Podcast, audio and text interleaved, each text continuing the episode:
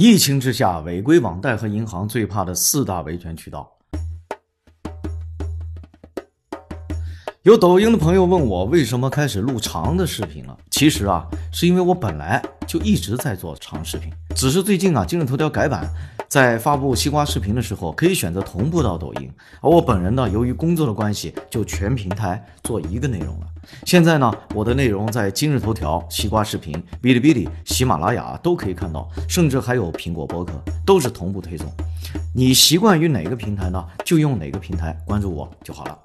本期内容解决两个问题：第一，回答粉丝朋友对交通事故处理当中提出的疑问；第二呢，公布上期节目当中提到的投诉债权人的渠道。那我们就开始吧。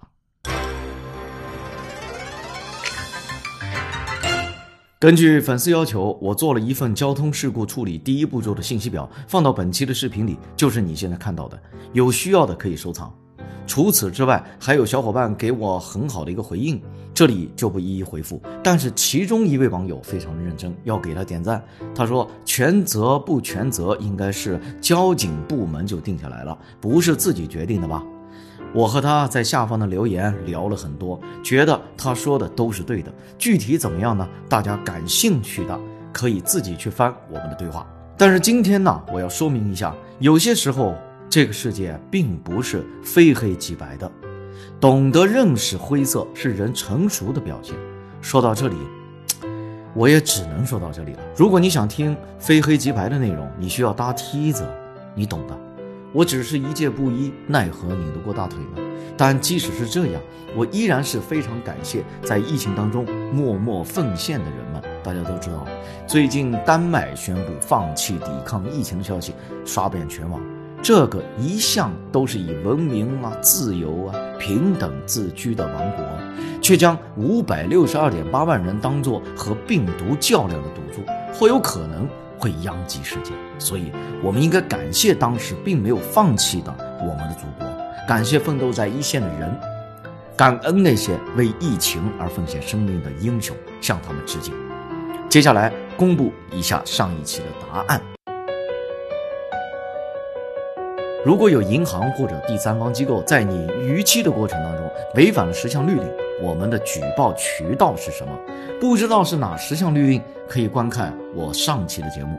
第一个举报渠道是银保监会，银保监会消费金融投诉热线是幺二三六三。如果你的投诉对象是银行、信用卡、银行旗下的子公司，可以找他们。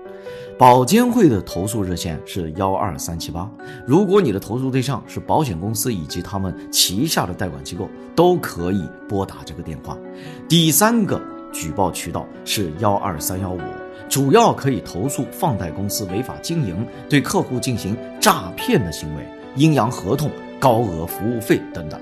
第三个是拒投诉和黑猫投诉，以上的投诉他都受理。第四个，中国互联网金融协会，听名字啊不咋地，但其实我报出下面的内容，你就知道它的重量了。它是由人民银行、银监会。证监会、保监会、工信部、公安部、工商总局等等十个部委联合发布的关于促进互联网金融健康发展的指导意见，由中国人民银行会同银监会、证监会、保监会等等国家有关部门组织。建立的中国互联网金融协会，英文的简称呢是 NIFA，是二零一五年十二月三十一号经过国务院批准和民政部通知成立的。鉴于大多数朋友呢都是小网贷，那么网贷公司最怕哪个部门呢？银监会。据了解啊，现在网贷平台的监督工作分给了银监会的创新部，由创新部主要负责网贷平台的管理工作。好了，问题解答完了。那么很多小伙伴就问了：现在网上有很多人录视频劝人们赶快上岸，有没有道理？那什么才是真正的上岸？贷款到底要怎么样才能快速清欠，或者不影响征信？想要知道的朋友关注我，给你答案。当然，B 站的朋友可以三连，其他平台的朋友不要忘记点赞、收藏、加转发，让更多人看到我的内容。就这样，一起进步，一起加油。再见，拜拜。